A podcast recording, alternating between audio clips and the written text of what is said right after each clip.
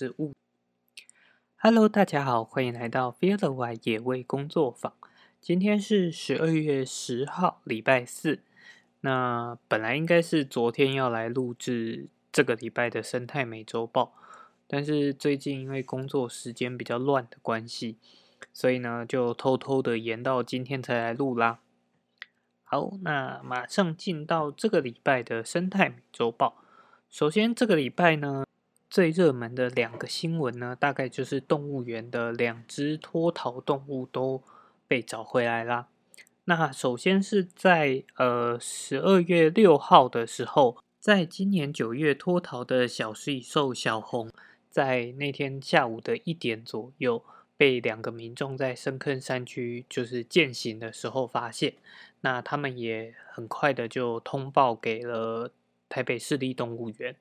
那动物园也立立即派出了三十六个工作人员，带着捕捉网啊，跟其他的设备上山去搜寻。然后在两个小时，两个小时后，就在距离通报点大约十多公尺的一个树洞里面，发现了小红。那小红这样子在外面就流浪了大约将近快三个月。那整体来说，只有体重下降了一公斤，那有稍微的脱水跟低温，还有血糖偏低的状况。整体状况来讲，并没有太大的问题。不过，因为它已经在外面流浪了一段时间，所以也会在经过动物园他们的检疫所，然后收容大概一个月，确定检疫都没有问题之后，才会回到园区里面。那在小红被找回来之后，过三天，也就是十二月九号的下午呢，呃，动物园的工作人员在巡视园区的时候，也在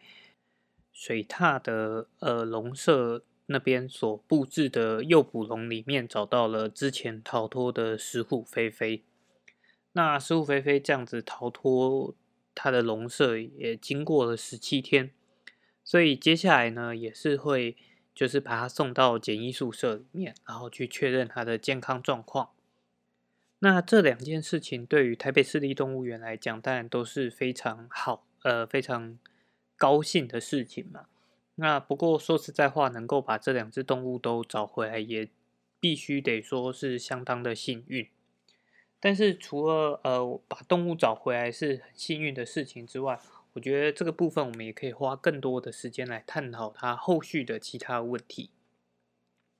那首先是第一个部分是，其实小红能够找回来，很大的一部分原因也是因为新闻愿意播报出来，就是去播报说，哎，动物园有小食蚁兽逃脱。那民众在登山的时候发现了，哎，这个动物他没有看过，或者是他看新闻有看到，他才会愿意去通报。不然，很多人未必会第一时间就去进行通报。所以，我觉得，呃，动物园在这个部分，因为其实小食蚁兽小红的通报上到新闻，跟他实际脱逃离开，我印象中应该也隔了二十几天。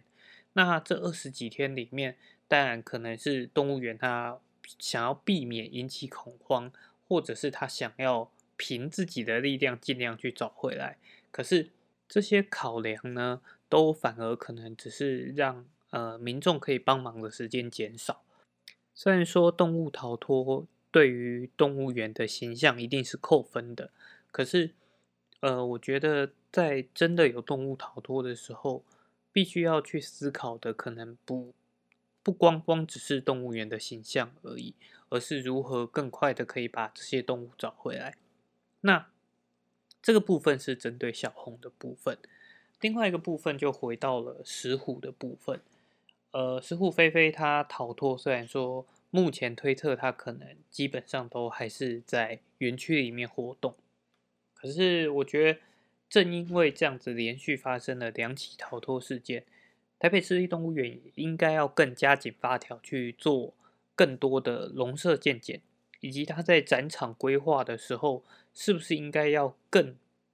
仔细的去规划，更密集的去讨论各种动物有可能发生的事情，而不是在动物逃脱之后，然后发新闻稿说，哎，动物逃脱的方式千奇百怪，我们没有办法去预料到。可是有时候重点并不是呃有没有办法预料到，而是你有没有办有没有愿意去做这个事前的沙盘推演。那讲到石虎呢，另外一则跟石虎有关的新闻是在十二月七号的晚上，在南投呢有一只大约三到四个月大的石虎被车子撞到，然后有民众就热心的通报。其实一开始民众也是误以为是幼猫的求救贴文啊，那不过后来就是因为它耳后排斑的这个特征，让很多网友认出来了。所以呢，就赶紧的把它就是通报到特有生物保育中心。那这样的状况其实是很值得庆幸的，就是当大家越来越认识野生动物的时候，其实我们就越能在第一时间的时候去帮助到他们。但不过，呃，这这件事情其实也有额外的消息传出来，虽然这个消息没有经过证实。不过也有听说到，呃，就是当时的事发现场有其他的民众看到消息，然后跑到现场，然后想要把石虎给带走。所以呢，在这边也要特别的，就是跟大家宣导，如果哎你刚好有遇到野生动物的路杀或者是受伤的情形，在通报之后，如果哎大家的回复是会有人来。做跟你做呃接手的状况的话，请一定要记得跟就是来接手的人员做一个确认，然后最好的话是可以留下一个联系方式，让就是后续能够更明确知道说，哎，这只动物的流向到底是到了哪里。好，那下一则新闻呢，是在今年中秋节的时候。呃，台中有一只误中了吊子的台湾黑熊嘛？那在经历了两个月的，就是在特有生物研究中心养伤。那在上个礼拜呢，做了就是健健康检查之后，就发现它的伤口愈合状况还不错，而且体重也有增加了五公斤，所以在十二月三号的时候进行野放。那从新闻的照片里面也可以看到，这只熊的手掌真的是已经基本上手指都已经断光了，所以也希望它能在野外就是好好的生活，然后也希望它不要再误入误中了陷阱。那陷阱的部分，当然台湾黑熊保育协会也召集了很多其他关心野生动物的团体，然后向农委会去。呃，发就是请愿，希望能够将就是呃非针对性的陷阱做比较严格的管制。不过目前看呃新闻消息下来，是他们还需要花一点时间去商讨怎么样做是最好的。那我们当然也是希望能够快速的赶快把这个方案给定出来。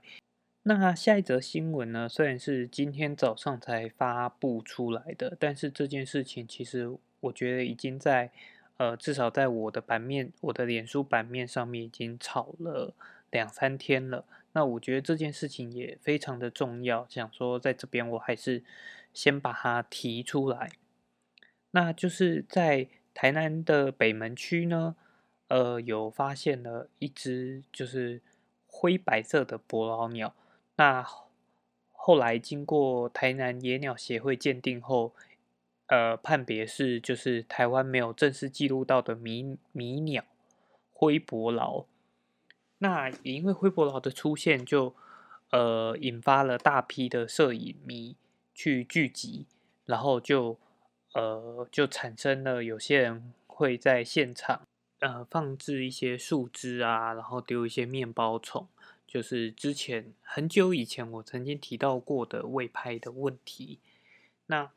这个未拍的问题呢，也因为这只灰伯劳而又激起了一个比较大的讨论。那不过这个讨论的部分，我今天并没有想要在生态美洲豹里面去做讨论，然后也希望能够尽快抽出时间，然后额外的录一集来好好的讨论关于。喂食野生动物跟喂拍这件事情。好，那下一则新闻呢，是在花莲的鲤鱼潭，有民众在带小孩在那边踏青的时候，然后在码头发现了一只小龙虾，那后续发现它是澳洲的淡水鳌虾，那民众就担心说，哎，这个看起来是外来种生物，会不会对地方的生态造成问题？那呃，花莲种。花东纵谷国家风景区管理处就表示说，鲤鱼潭目前里面的生物几乎都是外来种，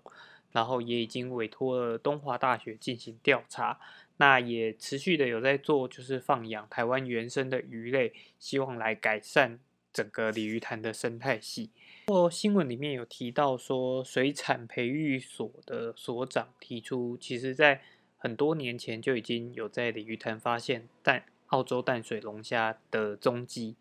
不过就是当时的调查觉得，哎，它的数量应该不多，所以没有立即性的危害。